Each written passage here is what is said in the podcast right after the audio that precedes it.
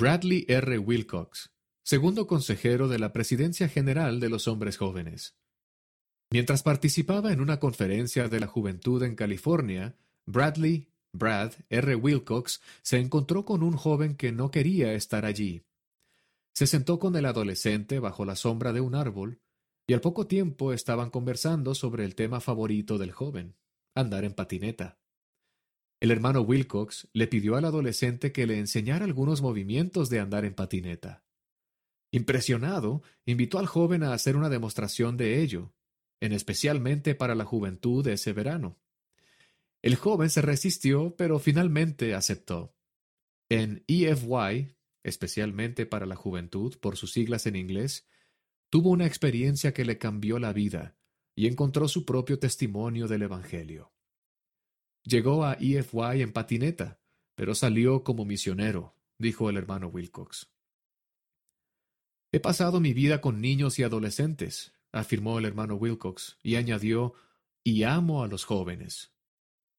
Bradley Ray Wilcox nació en Provo, Utah, Estados Unidos, el 25 de diciembre de 1959, hijo de Ray T. Wilcox y Val C. Wilcox.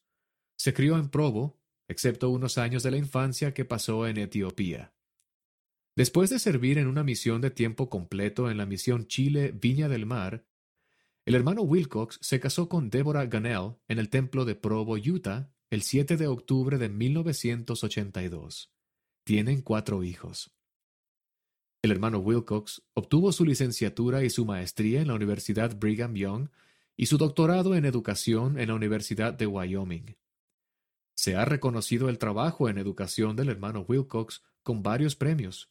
También ha dedicado más de 30 años al programa especialmente para la juventud de BYU y ha disfrutado ser instructor en la Semana de la Educación en el campus. El hermano Wilcox y su familia han vivido en Nueva Zelanda y en España mientras dirigía programas de estudios en el extranjero de BYU. Ha escrito varios libros y actualmente es profesor en el Departamento de Escrituras Antiguas de BYU. El hermano Wilcox ha prestado servicio como presidente de la misión Chile-Santiago Este y como miembro de la mesa directiva general de la escuela dominical, consejero en una presidencia de estaca y obispo de un barrio de jóvenes adultos solteros. Al momento de ser llamado, prestaba servicio como miembro del Sumo Consejo y como presidente de hombres jóvenes de estaca.